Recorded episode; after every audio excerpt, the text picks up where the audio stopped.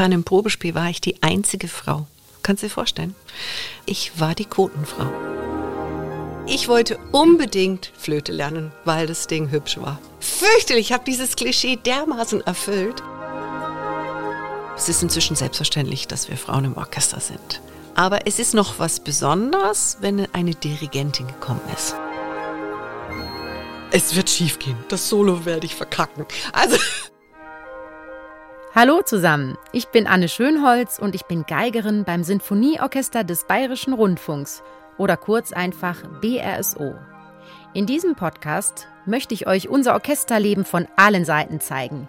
Hier erfahrt ihr, wie wir Musiker wirklich ticken und was bei uns alles auf und vor allem auch hinter der Bühne so los ist. Heute habe ich mir ein Thema vorgenommen, was mir sehr am Herzen liegt. Frauen im Orchester. Und darüber spreche ich mit meiner Kollegin Nathalie Schwabe. Nathalie ist schon deutlich länger als ich im BRSO, nämlich seit 26 Jahren. Wie sie die Frauensituation in diesen Jahren erlebt hat, wie viele Frauen es damals im Vergleich zu heute schon im BRSO gab, wie sie Dirigentinnen erlebt und warum wir noch immer so wenige Frauen auf führenden Positionen haben, über all das möchte ich mich heute mit ihr austauschen. Natürlich interessiert mich auch, wie es ist, im BRSO zwei Instrumente zu spielen, denn das tut Nathalie. Sie wechselt zwischen Flöte und Piccolo, also nicht der Sektflasche, sondern dem Instrument. Finde ich schon beeindruckend, denn ehrlich gesagt habe ich schon mit einem Instrument genug zu tun. Also, los geht's. Herzlich willkommen, liebe Nathalie. Ich freue mich, dass wir uns in unserem Orchestercontainer heute wiedersehen. Herzlichen Dank für die schöne Einladung. Ich bin total gespannt. Ich freue mich, dass wir heute, wie ich finde, über ein wichtiges Thema sprechen, Frauen im Orchester. Mhm. Und ich dachte, wir schauen mal zuerst so die nackten Zahlen an. Der Ist-Zustand bei uns im BRSO ist im Moment so, dass wir 33 Prozent Frauenanteil haben. Natürlich interessiert mich sehr, wie hat sich das verändert? Du bist schon ein bisschen länger im BRSO, seit 26 Jahren, ich seit 11 Jahren. Wie war es denn damals, als du ins BRSO gekommen bist? Also wir waren mit mir 14 Frauen. Mhm. Und damals ähm, war es noch so, als ich Probespiel gemacht habe, dass es einen, ein Paravent gab, also quasi einen Vorhang, damit nicht diskriminiert wurde, ob man Frau oder Mann war, damit es einfach keine Rolle in der ersten Runde spielte. Und ab der zweiten Runde wurde dieses Paravent abgebaut. Interessanterweise habe ich dann mit ehemaligen Kolleginnen gesprochen, die quasi 30 Jahre oder 20 Jahre älter waren als ich, die gesagt haben, ja, sie waren im Orchester und als die Kinder dann kamen, haben sie aufgehört. Ach, tatsächlich. Und da sieht man schon eine Entwicklung. Also das war zu dem Zeitpunkt üblich. Als ich ins Orchester war es üblich, man hat seine Kinder trotzdem gekriegt und es organisiert. Und heutzutage haben wir, glaube ich, ja so inzwischen den Vorhang oder das Paravent abgeschafft, weil wir quasi, ich, ich empfinde es so, dass wir überhaupt nicht diskriminieren gegen Frauen. Es ist auch inzwischen so, dass die Kollegen auch in Elternzeit gehen, auch Babyjahre nehmen oder mal, wenn die Frau irgendein Engagement woanders hat, sich ein Jahr Auszeit nehmen. Also das ist, finde ich, eine sehr homogene, ein homogener Zustand, obwohl wir erst 33 Prozent Frauenanteil haben. Du hast eben gesagt, ihr wart damals 16 Frauen. Und um noch mal kurz aufzuschlüsseln, was die Zahl 33 Prozent heute in Personenanzahl heißt, also heute sind es 36 Frauen. Genau. Das heißt, es hat sich mehr als verdoppelt in jedem Fall. Ja. Und natürlich, du hast schon viele wichtige Aspekte angesprochen. Ich finde schön, dass bei uns aber von Anfang an in der Orchestergeschichte das Thema Frauen ein sehr wichtiges war und dass unser allererster Chefdirigent Eugen Jochum auch Frauen im Orchester haben wollte. Das unterscheidet uns doch von der Geschichte anderer Orchester sehr. Das stimmt. Und ich muss sagen, sogar bis zum heutigen Tag habe ich Diskriminierung erlebt. Ich nenne keinen Namen, aber es hat ein Kollege aus einem anderen Orchester zu mir gesagt, ja, wir sind die letzte Männerbastion Deutschlands bezüglich seiner Gruppe. Und ich war schockiert, weil das muss ja einfach nicht sein. Genau, und das ist ja ganz extrem bei den Wiener Philharmonikern gewesen, die erst 1997 Frauen ins Orchester gelassen haben. Und die haben das so verteidigt. Da kamen auch damals Briefe an das Orchester. Wehrt euch, lasst das nicht zu. Ihr seid ein Männerverein. Und also da muss man sagen, sind wir schon sehr, sehr viel früher dran gewesen. Und auch eben von der Grundeinstellung von Anfang an gehörte das mit dazu. Ähm, es hat eine britische Journalistin mit mir ein Interview vor ungefähr zehn Jahren geführt und hat damals eigentlich gesagt, wir hätten viel zu wenige Frauen. Und ich weiß, sie hat damals vorgeschlagen, dass wir doch eine Frauenquote errichten sollten.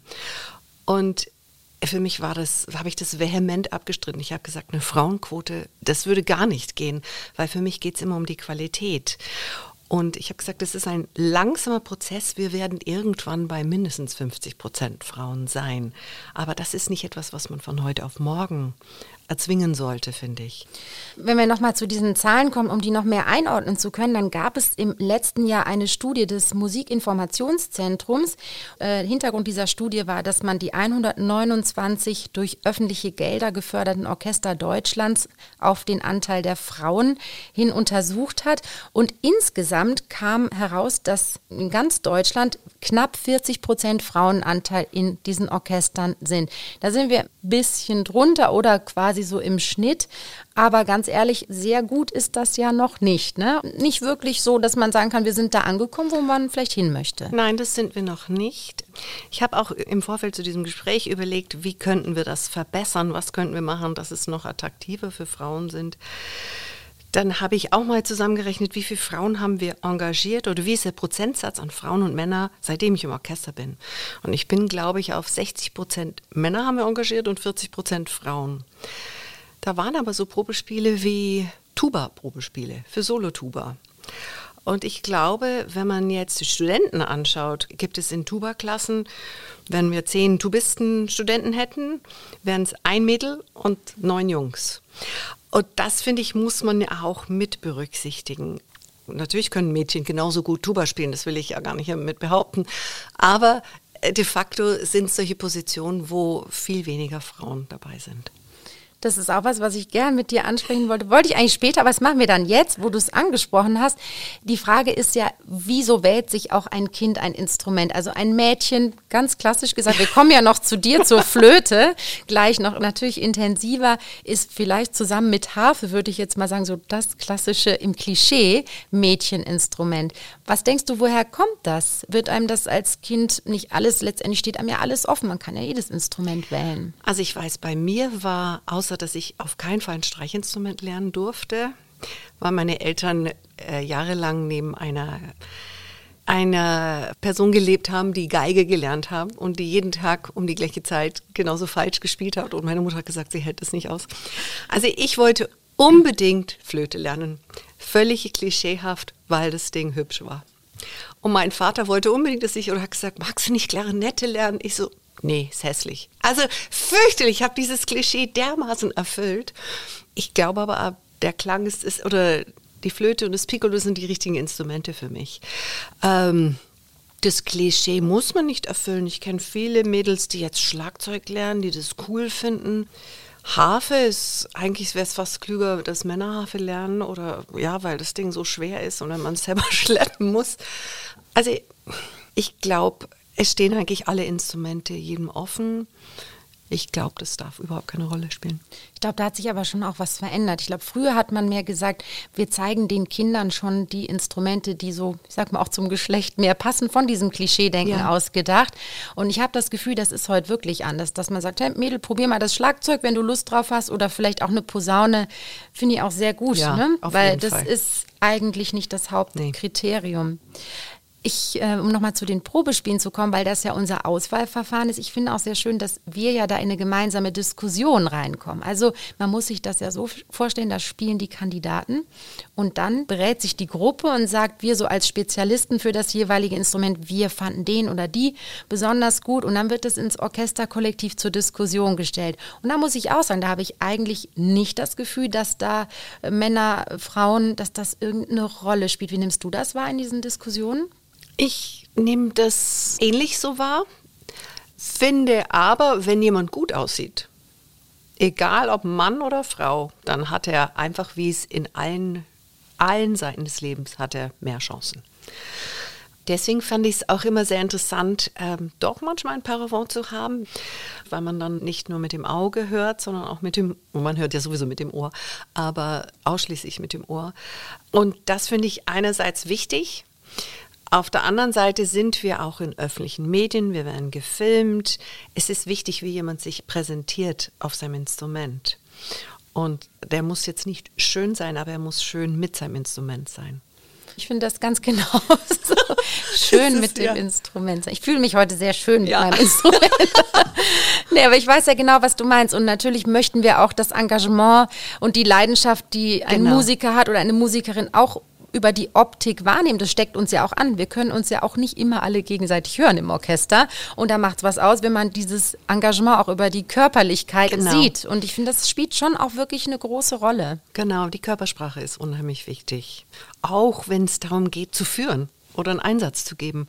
Und da sind wir schon beim Stichwort Führungsposition, denn wenn wir uns mal anschauen, wie die Frauen so verteilt sind bei uns im Orchester, dann ist schon sehr auffällig. Ich glaube, wir haben eine Frau in einer Führungsposition, zwei, zwei. Ja, auch im Orchester gibt es Führungspositionen. Mit führenden Stellen meinen wir die Musikerinnen und Musiker, die eine Gruppe anführen. Das heißt, dass wir uns nach ihnen in Sachen Zusammenspiel und auch in Bezug auf andere musikalische Aspekte richten. Der Dirigent gibt zwar vieles vor, aber innerhalb der Stimmgruppen haben wir natürlich die Aufgabe, das gemeinsame Agieren auch intern zu regeln. Bisher haben wir nur zwei Frauen bei uns im BRSO an Führungspositionen. Die Konzertmeisterin der zweiten Geigen und die Soloharfe werden von Frauen gespielt. Allerdings sitzen auf den Stellen stellvertretender Konzertmeister und Vorspieler bei uns in den ersten Violinen und auch bei den zweiten Geigen auf der Vorspielerstelle Frauen. Die ganze Gruppe führen sie allerdings selten an eigentlich nur, wenn die Konzertmeister mal ausfallen und sie ihren führenden Platz einnehmen.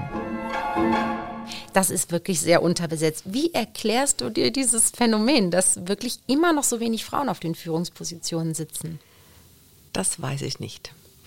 Ich erlebe an der Münchner Musikhochschule, wo ich einen Lehrauftrag für Piccoloflöte habe, dass wir 70 Prozent Frauenanteil haben bei den Flöten, 30 Prozent Männer. Aber es ist interessant, dass die Männer rein von der Statistik oft oder mehr, also prozentual mehr an die Soloflötenpositionen kommen. Und ich, ich weiß es nicht wieso. Weil es gibt hervorragende Flötistinnen. Es gibt auch genug Flötistinnen, die an, an Solopositionen sind. Ich glaube, dass es bei uns keine Rolle gespielt hat, ob eine Frau oder ein Mann vorgespielt hat für eine Soloposition oder eine führende Position.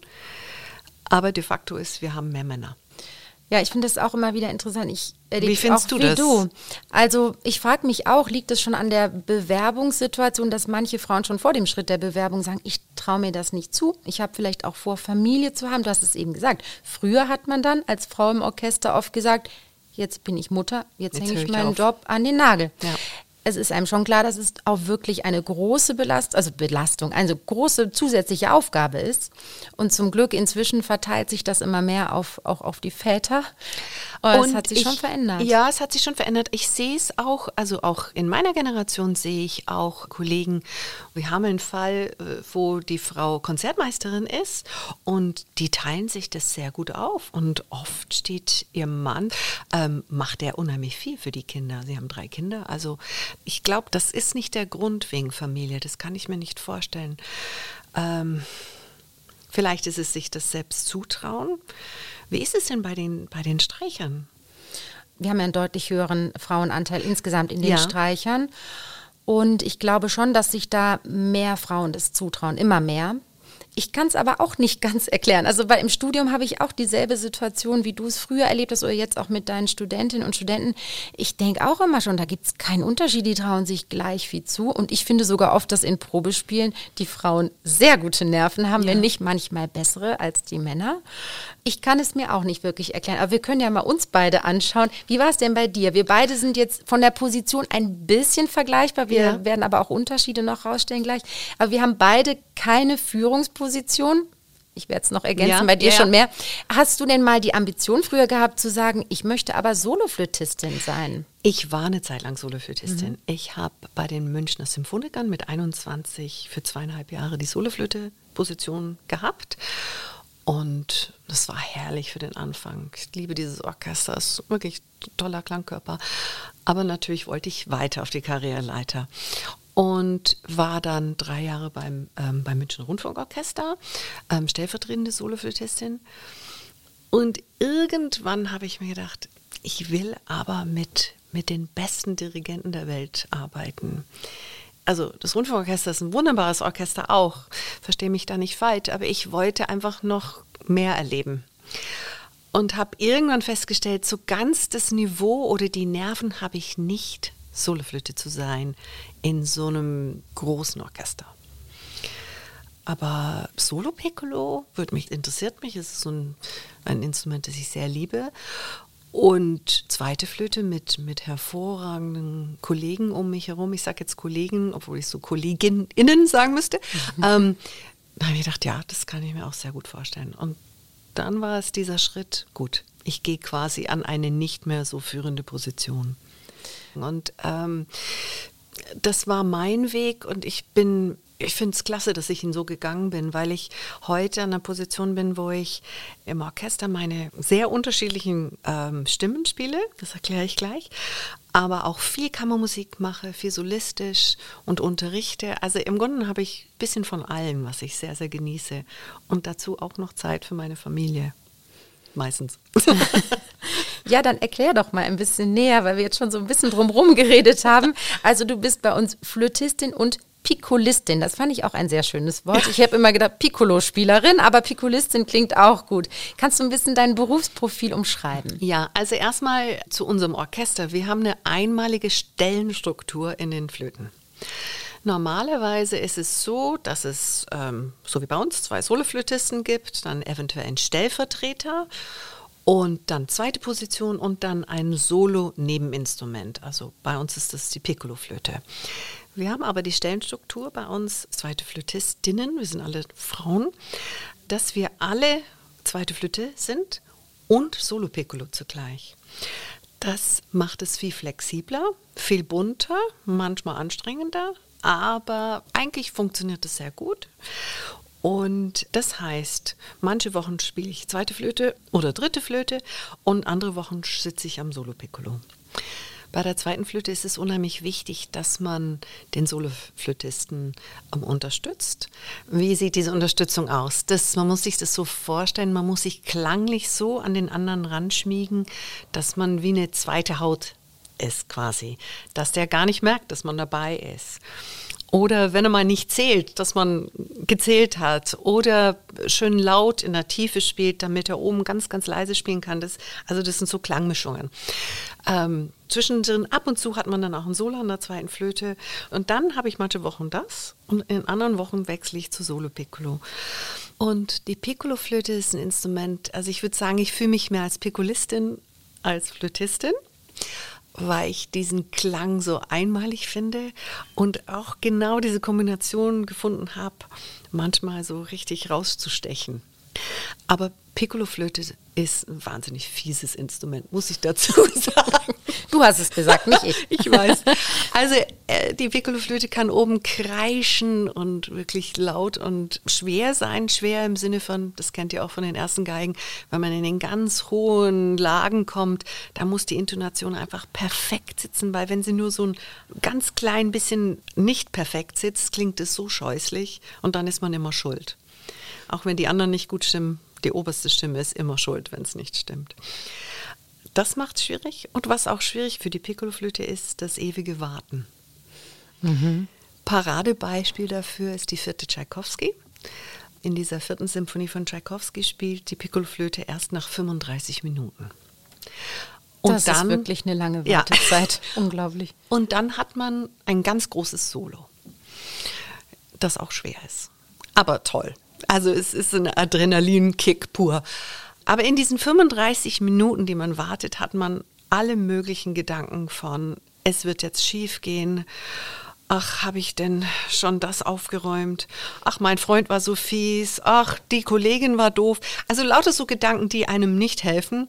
Und dazwischen auch, es wird schiefgehen. Das Solo werde ich verkacken. Also, und damit lernen umzugehen, ist eine Kunst an sich. Also, die ich zwischendrin spannend finde und manchmal ganz scheußlich. Das ist ja auch was, was man zu Hause nicht üben kann. Du kannst nur das Solo üben oder nimmst du das manchmal in deine Vorbereitung mit rein? Hast du dich dann schon mal 35 Minuten hingesetzt und gesagt, Kinder, ich übe jetzt? Und die denken dann, man hört aber gar nichts. Ich weiß es nicht. Ähm, setzt du dich manchmal hin und machst das? Nein, das tue ich natürlich nicht. Aber ich erzähle meinen Studenten davon. Und erzähle ihnen, wie ich damit umgehe, weil ich gemerkt habe, der Satz, nein, es wird gut gehen, der funktioniert bei mir gar nicht. Weil das Wort Nein möchte ich gar nicht dabei haben, sondern es wird gut gehen. Also immer dieses Mantra, es wird gut gehen. Und wenn diese anderen Gedanken kommen, die mit dem Konzert gar nichts zu tun haben, die schicke ich weg, indem ich sage, sagen wir, das Konzert ist um 10 aus, dann denke ich, ich denke um halb elf drüber nach. Um halb elf denke ich drüber nach, ob ich abgewaschen habe oder ob ich die Wäsche gemacht habe oder was immer. Und was so rührend ist bei den Studenten, also ich erzähle ihnen das und erzähle ihnen, wie es mir geht und wie ich damit umgehe. Und oft kriege ich Jahre später Nachrichten, ah, liebe Nathalie, das war so cool, weil ich habe das gerade gespielt und genau so ging es mir und genau das hat wirklich geholfen, danke. Und das finde ich immer sehr rührend, weil ja, das ist toll, wenn man Tipps weitergeben kann und sie tatsächlich helfen. Schön. Übrigens haben wir in der Vorbereitung zu der heutigen Folge gestern deine Kollegin aus der Flötengruppe, die Ivana, getroffen. Und äh, sie hat gesagt, was, ihr sprecht mit Nathalie über Piccolo und über Frauen im Orchester. Sie ist für mich die Göttin auf, dem, um auf der Piccolo-Flöte. Und ihretwegen habe ich auch dieses Instrument so intensiv geübt. Sie hat gesagt, Nathalie, die ist die Oberpäpstin. Ja. Oh mein Hilfe. Aber es ist tatsächlich so, ich nehme dich auch so, weil ich finde euch alle natürlich hervorragend auf dem Piccolo und genauso auf, auf der Flöte. Aber ich finde schon, du hast eine ganz besondere Leidenschaft, auch vor allem, wenn du Piccolo spielst und man hat das Gefühl, deine ganze Seele fließt in jeden Ton. Du selber hast ja Danke. auch mal gesagt, man kann tatsächlich auf diesem Instrument wirklich Musik machen. Ja. Ich habe dieses Zitat gefunden. Das stimmt. Und man merkt wirklich, dass ja, diese Leidenschaft, die überträgt sich. Für mich ist es ganz wichtig und auch ein Ziel in meinem Leben, dass das Piccolo nicht nur so als Witzfigur gesehen wird oder als kreischendes, hässliches Instrument, sondern auch als wirklich musikmachendes Instrument. In Englisch sagt man um, an instrument in its own right. Also, dass man nicht immer das als das kleine, ungeliebte Schwester von der Flöte sieht, sondern auch als ein Instrument, wo es sich lohnt, Komposition zu schreiben. Und ich finde, die Piccolo-Flöte hat außer nur dieses ganz hohe, diesen Silberstreifen am Horizont Farbe, hat sie auch ganz viel Sinnliches, eine Tiefe, die, also wenn man Schostakowitsch-Symphonien kennt, dieses holzige, sinnliche in der Mittellage, das ist einfach umwerfend und da bin ich sehr dankbar, dass ich das im Orchester so spielen kann und auch durch die Literatur auch hören kann, wie die Komponisten das Instrument eingesetzt haben. Ich möchte noch mehr zu Frau sein im Orchester aus deiner Sicht, aus deiner Erlebnissicht wissen. Hm, wie war es denn damals, als du vor 26 Jahren als Frau in das Orchester kamst und es schon noch etwas Besonderes, fast Außergewöhnliches war? Wie war denn das vom Umgang her? Hast du das Gefühl gehabt, hm, ich bin jetzt hier eine Frau? Oder hat sich das zumindest verändert, der Umgang mit Frauen innerhalb des BRSO? Wenn ich ehrlich bin, nein, ich glaube nicht, dass das. Also wir waren ja schon wir so waren ja schon über zehn, genau. Gemeint, ne? ähm, ich habe nur in der Zeit mal, als ich anfing, Kinder zu haben, hat mir ein Kollege mal gesagt, ja, also in meiner Ehe glauben wir daran, dass die Mutter zu Hause sein sollte. Und da habe ich ein bisschen geschluckt, weil ich mir gedacht habe, ja, in meiner Ehe glauben wir daran, dass ein Elternteil zu Hause sein sollte. Und mein Mann und ich teilen das auch, 50-50. Also das da würde ich sagen, da hat sich was verändert, auch in der Gesellschaft. Aber im Orchester, was sich verändert oder was sich nicht verändert hat, also wir hatten damals ein kleines Umziehzimmer wo wir aus allen Nähten geplatzt hat.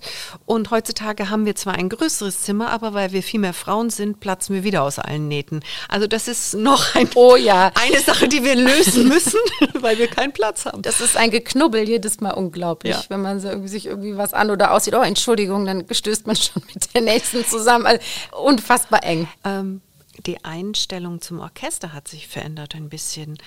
Als ich im Orchester anfing, war es so ein bisschen, man hat sich als Frau jetzt nicht getraut, mehr als vielleicht ein halbes Jahr weg zu sein.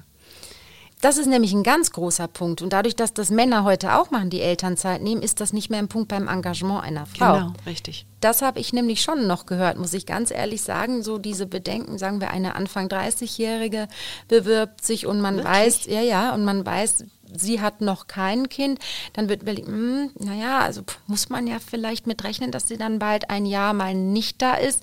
Und zum Glück, es kommt jetzt immer mehr im Bewusstsein an, naja, wenn wir jetzt einen, einen, einen Frau, sehr schön, das ist auch eine Art zu gendern, einen Mann engagieren, kann das Gleiche sein. Und dadurch das ist, schon ist passiert auch schon, auch, genau, dass ein Kollege kurz genau. nach der Probezeit dann für ein Jahr verschwand, weil seine Frau ein Baby bekommen hat und dann war er in Elternzeit. Und das finde ich enorm wichtig. Ja, das, ne? das, und das macht wirklich ganz konkret auf das Engagement von Frauen hat das einen riesigen Einfluss, muss man sagen, wenn man ja, das nicht im Hinterkopf hat. Natürlich. Insofern, damit hast du schon recht. Aber ich hatte gedacht, dass du meintest, so ob es die Atmosphäre im Orchester anders ist, also wie man. Meinte ich auch, meinte ja, ich auch. Bin jetzt gerade ein bisschen da, ja, Da hatte ich nicht Thema. das Gefühl, dass sich so viel verändert hat. Es ist einfach, ja. Ich möchte unbedingt auch mit dir noch über die Frauen sozusagen, die auch mit im Orchester sind, nämlich Dirigentinnen sprechen. Sie sind zumindest zeitweise immer da als Gastdirigentin. Hast du das Gefühl, dass Dirigentinnen anders bewertet werden als Dirigenten? Ähm, leider ja. Also ich glaube, weil es ja noch nicht selbstverständlich ist. Also ich glaube, es ist inzwischen selbstverständlich, dass wir Frauen im Orchester sind. Auch wenn wir noch nicht die Hälfte sind, ja, wo wir hinwollen. Aber es ist noch was Besonderes, wenn eine Dirigentin gekommen ist. Und da werden sie, glaube ich, auch bewertet, was ziehen sie an, wie bewegen sie sich. Und ich weiß, es war neulich eine Dirigentin bei uns, die hat die ganze Woche schwarz angehabt. Und ich habe mich gefragt, wieso können die jetzt nicht einfach eine Jeans anziehen und ein T-Shirt wie alle anderen Dirigenten? Wieso hat die das Gefühl, sie muss sich jetzt besonders in einer besonderen Form anziehen oder nur ein besonderer Schnitt? Das fand ich so schade. Das heißt, ich glaube, es ist noch beidseitig. Das ist noch ein bisschen Neuland. Ich hoffe quasi, in, in 10, 20 Jahren ist das überhaupt kein Thema mehr, was ich denke. Aber trotzdem denken wir viel weniger bei Männern über die Kleidung nach. Ich denke dann wiederum auch manchmal, wenn da so ein Dirigent im T-Shirt steht, denke ich so ein bisschen mehr, was wie die Dirigentin sich kleidet, ja auch ganz schön. Also ein bisschen mehr Bewusstsein dafür. Ja, ja. Und trotzdem erwische ich mich eigentlich viel mehr bei diesen Gedanken, wenn eine Frau da Schon, vorne oder? steht. Und das ist eigentlich, finde ich, eigentlich nicht in Ordnung. Ja. Ne? ja, aber ich finde auch in der künstlerischen Bewertung habe ich das Gefühl, es haben Frauen einfach mit einer ganz anderen Erwartungshaltung zu kämpfen seitens des Orchesters. So nach dem Motto, ah, jetzt ist eine Frau, jetzt wollen wir doch mal gucken. Ja, und auch, weil wir, also ehrlich gesagt, noch gar nicht so lange lange Dirigentinnen am Pult haben. Ich glaube, das ist keine zehn Jahre her oder keine weißt fünf du noch, Jahre. wann deine erste Dirigentin am Pult stand? Ja, ich habe nämlich auch überlegt, wann, wann meine erste Dirigentin vor mir stand. Ich glaube, es war tatsächlich Frau Melki. Ja, bei Und mir glaube ich auch. Bei dir auch, das ist ja Wahnsinn. Du bist ja schon ja. noch mal auch ein Stück länger ja. im Orchester. Susanna Melki ist eine finnische Dirigentin. Zu ihrem Beruf kam sie eher über Umwege, denn ursprünglich wollte Susanna Melki Cellistin werden.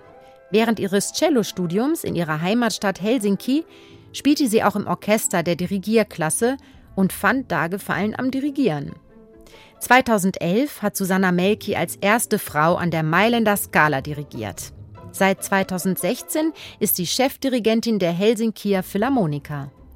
Uns, dem BRSO, hat sie im Sommer 2019, also vor drei Jahren, sehr geholfen.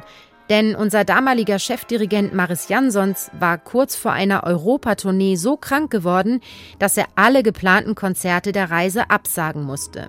Und Susanna Melki ist ganz spontan eingesprungen. Ich merke, jetzt hatten wir in der letzten Spielzeit, also ich würde sagen, ein Drittel Frauen da. Oder, ich habe es nicht nachgerechnet, ich aber es waren ein paar. Mhm. waren einige. Und da fand ich jetzt das Gefühl so, ach, es wird normaler. Aber ich, ich denke, es sind sehr viele junge Dirigentinnen. Und so wie wenn junge Dirigenten zu uns kommen, genauso, die stehen unter enormer Spannung. Die sind einfach, die stehen vor so einem Klangkörper und wollen ihr Bestes geben und da ist unheimlich viel Druck da. Also ich glaube, ich hoffe, dass so quasi in den nächsten fünf Jahren, das ist doch unser Ziel, Anne, dass wir in den nächsten fünf Jahren, wenn eine Dirigentin oder ein neuer Dirigent kommt, wir versuchen beide für die Kleidung zu gucken, ob sie gescheit angezogen sind. Beide.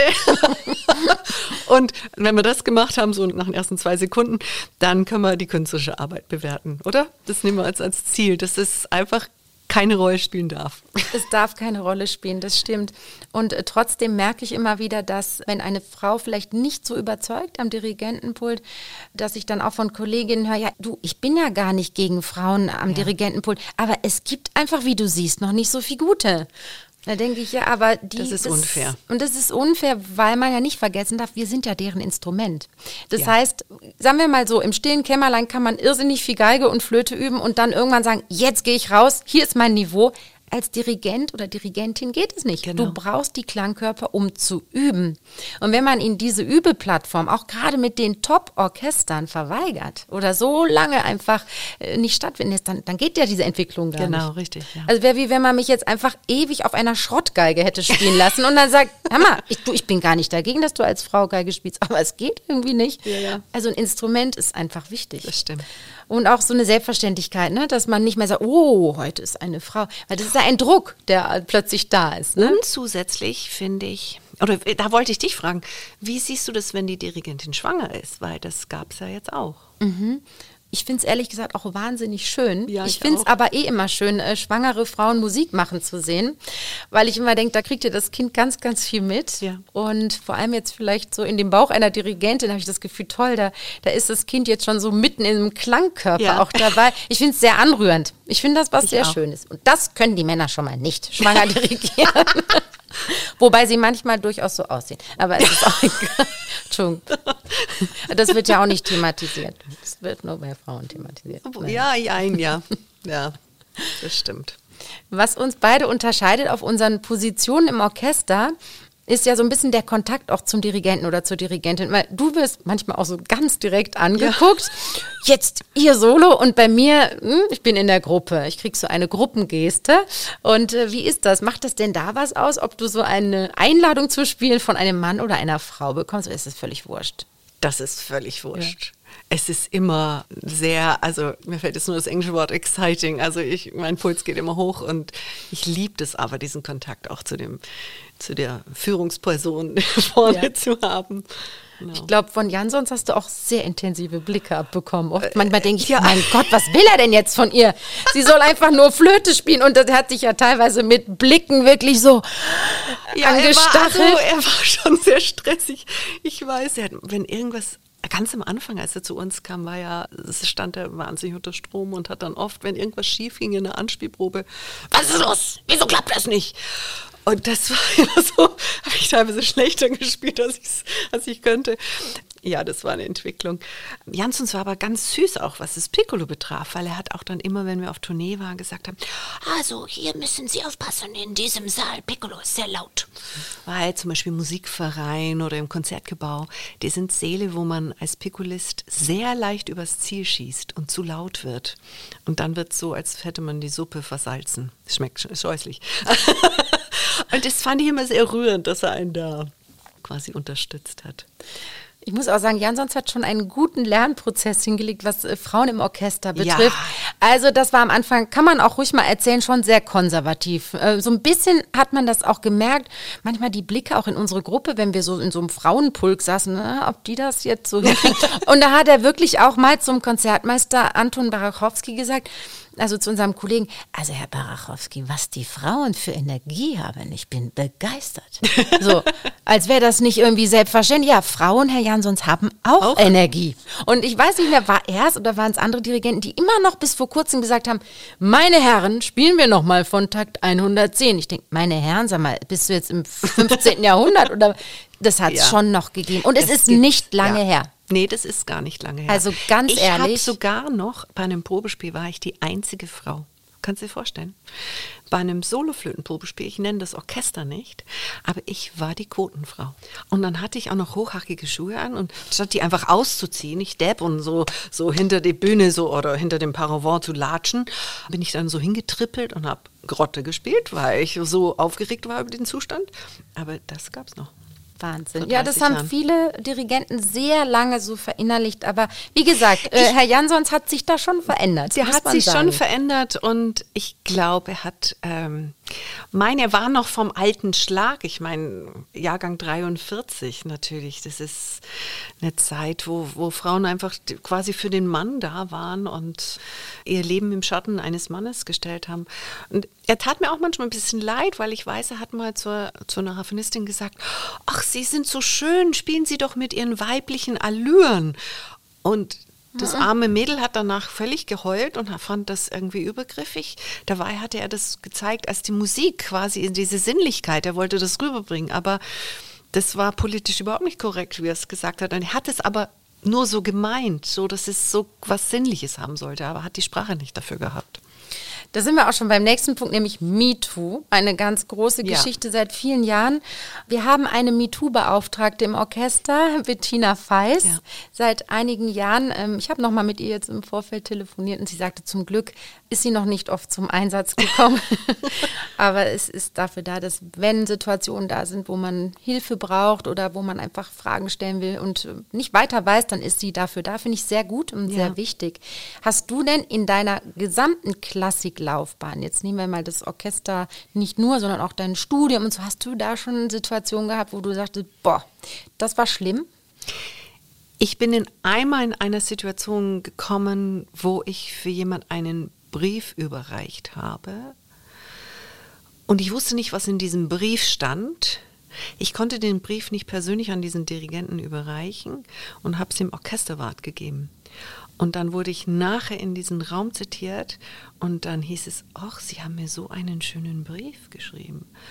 Also ich bin sehr gut in aus diesen Situationen mich rausbüchsen. Ich so, nein, den habe ich nicht geschrieben. Ich habe mich da, also es, es war unangenehm. Es war nicht schlimm, aber es war unangenehm. Und dann habe ich auch der Person, die mir diesen Brief gegeben hat, auch gesagt, nee, das geht gar nicht. Was stand in dem Brief? Ach, das war doch nur ein Witz. Und äh, nee. Also Gott sei Dank habe ich nie Schlimmeres erfahren. Es ist ja in der Klassikszene auch eine ganz große Geschichte, ja. wie überall, wo es einfach Machtstrukturen gibt genau. und wo man auch darauf angewiesen ist, um weiterzukommen in der Karriere, dass so die Höhergestellten äh, einem wohlgesonnen sind. Und Aber findest du nicht, Anne, ich meine, wir haben in unserem Orchester ja auch irgendwie eine geschützte Situation. Wir haben, sobald wir übers Probejahr hinaus sind, haben wir geschützte Stellen. Wir bekommen alle das gleiche Gehalt, also Frauen bekommen das gleiche Gehalt wie Männer. Und da finde ich, sind wir schon sehr emanzipiert. Trotzdem, ich weiß nicht, ob es, also ich glaube, ich hoffe nicht, dass es bei uns jemals der Fall gab, dass jemand gedacht hat, er besteht das Probejahr nicht, wenn er irgendwas erlebt hat. Ich habe mal eine Kollegin, die hat was Schlimmes erlebt, mit einem Kollegen, der Gott sei Dank jetzt in Ruhestand gegangen ist.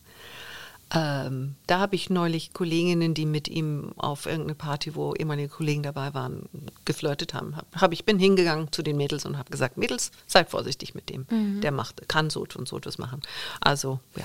Ja, Bettina hat auch gesagt, also eben unsere MeToo-Beauftragte im BSO, dass es schon am wichtigsten ist, gerade für Akademistinnen, also die quasi so in diesem Ausbildungsstatus ja. bei uns sind und unbedingt in das Orchester wollen später, ja.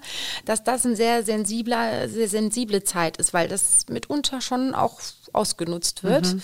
Und da hat sie auch gesagt, das waren so ein bisschen, da gab es brenzlige Situationen, aber zum Glück nichts wirklich Schlimmes. Aber ich glaube, es ist ein, ein großes Thema und ich freue mich tatsächlich auch, dass es bei uns nicht zu schlimmen ja. Dingen gekommen ist. Aber die klassische Musikwelt ist dafür natürlich auch ich, bekannt. Ja. Es ist einfach wichtig, die junge Generation zu schützen und ihnen auch zu zeigen, dass sie sich nichts bieten lassen darf. Und dass es Anlaufstellen gibt, genau, wo man sich richtig. Hilfe holt. Unsere Redakteurin Victoria bereitet jedes Mal für eine unserer Podcast-Folgen oh, eine Art Spiel vor, wobei in diesem Fall geht es einfach um Schätzungsfragen und zwar über Statistiken bezüglich Frauen in verschiedenen Gesellschaftsbereichen. Und das Spielerische an der Sache ist, dass wir beide schätzen und mal gucken, wer näher dran wer ist. Näher dran ist. Gut. genau. Also, ich fange mal an. Wie viele Wörter reden Männer im Durchschnitt pro Tag und wie viele Wörter reden Frauen im Durchschnitt pro Tag. Also fangen wir mit den Männern an. Ach du meine Güte. Jetzt müssen wir beide schätzen. Äh, 500. So. du bist ja super. 500. Ich weiß nicht, äh, ich kannte deinen Mann eigentlich eloquent. Nein, der redet viel, der redet viel. Ich nehme den jetzt nicht als klassisches okay. Beispiel. Ähm, also, du sagst für Männer 500. Ja, oder, oder sagen wir mal äh, 1000. 1000 okay. Wörter. 1000, 1000 sagst du, ich verdoppel das mal, 2000. Das Und schaffen für die. Frauen sage ich 10.000. Ich finde sehr schön, dass wir heute überhaupt keine Klischees bedienen. Sehr schön. Dann würde ich sagen, äh, ich muss dich jetzt gerade mal irgendwie überbieten. Ich würde jetzt 13.000 sagen. Boah, das okay. ist aber anstrengend. Ja, aber ist auch bei dir, dass die Männer, die Frauen viel mehr sagen. Ja, das stimmt. Ich sag ja, ich bin voll im Klischee-Denken drin. Also, Auflösung. Lösung? Beide Geschlechter reden circa 16.000 Wörter pro Tag. Das Klischee von weiblichen Quasselstrippen und wortkargen Männern stimmt nicht. Ja, Gott sei Dank. Ich freue mich, danke. Das ist gut zu wissen. Ist ja phänomenal. Naja, Applaus von hinten von unserem Techniker. genau. Ich entschuldige mich hiermit. Dabei habe ich gerade gestern noch von einer Freundin so einen kleinen Cartoon äh, geschickt bekommen über WhatsApp. Ähm, man sieht ein Ehepaar so von hinten in einer wunderschönen Landschaft und die Frau sagt, die Schönheit dieser Natur verschlägt mir die Sprache. Und der Mann sagt, hier bleiben wir. das Klischee ist noch verbreitet und ja. ja. Okay, finde ich auch beruhigend. Nächste Schätzfrage. Wie viel Prozent Frauen arbeiteten 2021 in deutschen Führungsetagen? Also ich würde sagen 5 Prozent. Da bin ich jetzt optimistischer. Ich würde sagen ähm, 15 Prozent. Auflösung. In deutschen Führungsetagen arbeiteten im Jahr 2021 rund 29 Prozent oh Frauen. Ich ja Ich glaube, wir haben heute unseren pessimistischen ja. Frauentag. Jetzt steht hier noch ergänzt, im EU-weiten Ranking der 27 Mitgliedstaaten war das Platz 20. Erster Platz Lettland mit 45,9 Prozent. Interessant. Gut. Nächste Schätzfrage. Oh Gottes Willen, ich bin ganz schlecht. Also Moment, wie viel Prozent der 200 größten deutschen Unternehmen hatten im Jahr 2021 keine einzige Frau im Vorstand? Hm. Ich hoffe, das waren wenige. Na, leider würde ich da auch pessimistisch sein. Ich sage, das waren nur 10 Prozent. Ich würde sagen 60 Prozent. Auflösung 48,7 Prozent, also knapp die Hälfte. Ja. Und keine einzige Frau im Vorstand. Ja. Das ist ja eigentlich dann. Das ist tatsächlich bitter. Ja. Ja, da hattest du jetzt mit deinem Pessimismus ja, na, dann doch mal recht. Und die letzte Schätzfrage, wie hoch war der Frauenanteil in Hoch- und Tiefbauberufen im Jahr 2021 in Deutschland? Hoch- und Tiefbauberufen sind quasi auf dem Bau. Mhm. 20 Prozent? Da würde ich ja weniger sagen. Ja, das ist doch mal gut. Gehen wir noch mal Aber ich gehe nur so ein bisschen unter deine Schätzung. Ich sage 15. Oh. 3 Prozent, oder? Nur 1,8 Prozent. Boah. Ich müsste nur aus dem Fenster gucken. Sind alles nur Männer, die in den 50.000 Baustellen arbeiten. Stimmt, ich habe gedacht, Vermessung. Und ich glaube, das ist auch ein Beruf, also zum Beispiel bei den Architekten ist es ja so, dass Frauen nach wie vor weniger verdienen. Oh, ja. Also nur 1,8 Prozent. Oh. Mit 83,7 Prozent sind Frauen am stärksten in den Bereichen Erziehung, soziale und hauswirtschaftliche Berufe und Theologie vertreten. Theologie? Doch, Theologie bestimmt.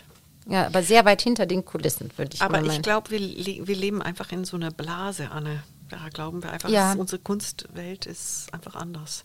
Das stimmt, ja. Das äh, fahre ich auch immer wieder in Gesprächen mit Kolleginnen und Kollegen, dass mir sagen, geht uns doch super, alles gut. Erstmal ist es noch nicht ganz die Wahrheit, ne? Und ja, man muss auch immer wieder den Blick in andere Bereiche ja, halten. Das ja. stimmt. Was meinst du jetzt eigentlich? So als Fazit, läuft es bei uns einigermaßen? Sind wir auf einem guten Weg oder brauchen wir noch ganz große Maßnahmen, um das Frauenthema besser nach vorne zu bringen? Ich finde wichtig, herauszubekommen, wieso gibt es nicht so viele Frauen in Führungspositionen. weil das Potenzial ist da bei den Frauen. Vielleicht wäre es da wichtig, auch an die Hochschulen zu gehen, da auch ein bisschen mehr psychisches Training zu machen, was, wo will ich hin? Weil äh, diese Entwicklungen passieren langsam. Ich sollte ja nun Fazit sagen, jetzt rede ich schon wieder zu viel, Entschuldigung. Das ist gut. Ich fand es jetzt sehr interessant. Ich habe 2000 mein erstes Kind bekommen. Zu diesem Zeitpunkt war es im Kindergarten so, dass bei zwölf Kindern die Mütter nicht gearbeitet haben und bei drei Kindern die Mütter gearbeitet haben. 2010 habe ich mein letztes Kind bekommen. Da war es genau umgekehrt beim Kindergarten. Da haben bei drei Kindern die Mütter nicht gearbeitet und bei zwölf Kindern die Mütter gearbeitet. Ich glaube, es ist ein langsamer Prozess, den wir begleiten müssen. Also wir sind noch nicht angekommen. Wir sind auf gutem Wege. Und wichtig wäre aber, die Frage, die wir beide nicht beantworten konnten, ist, wieso sind mehr Männer an diesen Führungspositionen? Es wäre doch eigentlich gut, das zu ändern. Aber vielleicht ist das auch diese langsame Entwicklung, auch dass man mehr Dirigentinnen haben wird. Das ist gar nicht mehr, oh, die Woche kommt eine Dirigentin, oh, es ist anders. Nee, das ist ganz normal. Es spielt keine Rolle, wer kommt. Herr oder Frau Meier, es spielt keine Rolle. Genau, da fände ich es toll, wenn wir hinkämen. Finde ich ein schönes Schlusswort und es hat mich riesig gefreut, mit dir über Frauen im Orchester zu mich sprechen, auch. Nathalie. Dank, Anna. Und ja, ich freue mich, wenn wir uns bald im Orchester wiedersehen. Ja, und gratuliere für den Podcast. Ich finde das eine sensationelle Reihe. Danke, es lebt von tollen Gästen wie dir. Ja, danke. Ich hoffe, dass wir in naher Zukunft im BRSO unsere Frauenquote weiter verbessern können. Und vor allem hoffe ich auch, dass immer mehr Führungspositionen auch von Frauen besetzt sind. Ihr wisst ja, am Ende jeder Podcast-Folge rufe ich immer unseren zukünftigen Chefdirigenten Sir Simon Rattle an und hoffe auf einen guten Rat zum Podcast-Thema. Auch heute. Hallo Sir Simon. Hallo Anna, lange Zeit nicht gehört. Sir Simon, wir haben heute über Frauen im Orchester gesprochen. Als Sie Ihre Karriere als Dirigent begonnen haben, wie war denn damals die Situation? Ah, it's strange for me because because I grew up in England. This was already there were many women in orchestras. This was somehow never even a theme. It was only when I came to kind of Middle Europe. Ah, das finde ich interessant, dass in ihrer Heimat England damals Frauen im Orchester schon Normalität waren, während in Mitteleuropa Männer dominiert haben. Look, I mean, I always find the more an orchestra can be like real life, the better it is. And to have an only male orchestra seemed very strange to me. Of course, when I first conducted the Vienna Philharmonic, that was all male. But thank goodness this changed, and about time too. Ja, zum Glück hat sich da einiges getan und wollen wir mal hoffen, dass die Entwicklung auch so weitergeht. Also vielen Dank, Sir Simon. Ich werde mich bald wieder melden. Alles Gute, Anne. Wenn ihr Fragen, Themenvorschläge oder Feedback zu unserem Orchester-Podcast habt, dann schreibt mir einfach über Instagram oder Facebook. BRSO in die Suche eingeben und so findet ihr uns. Und wenn euch der Podcast gut gefällt, abonniert ihn gerne, erzählt davon euren Freundinnen, Freunden und Bekannten und lasst mir gerne auch eine gute Bewertung da. Das würde mich natürlich freuen. Dann macht's ganz gut und bis zum nächsten Mal. Eure Anne Schönholz.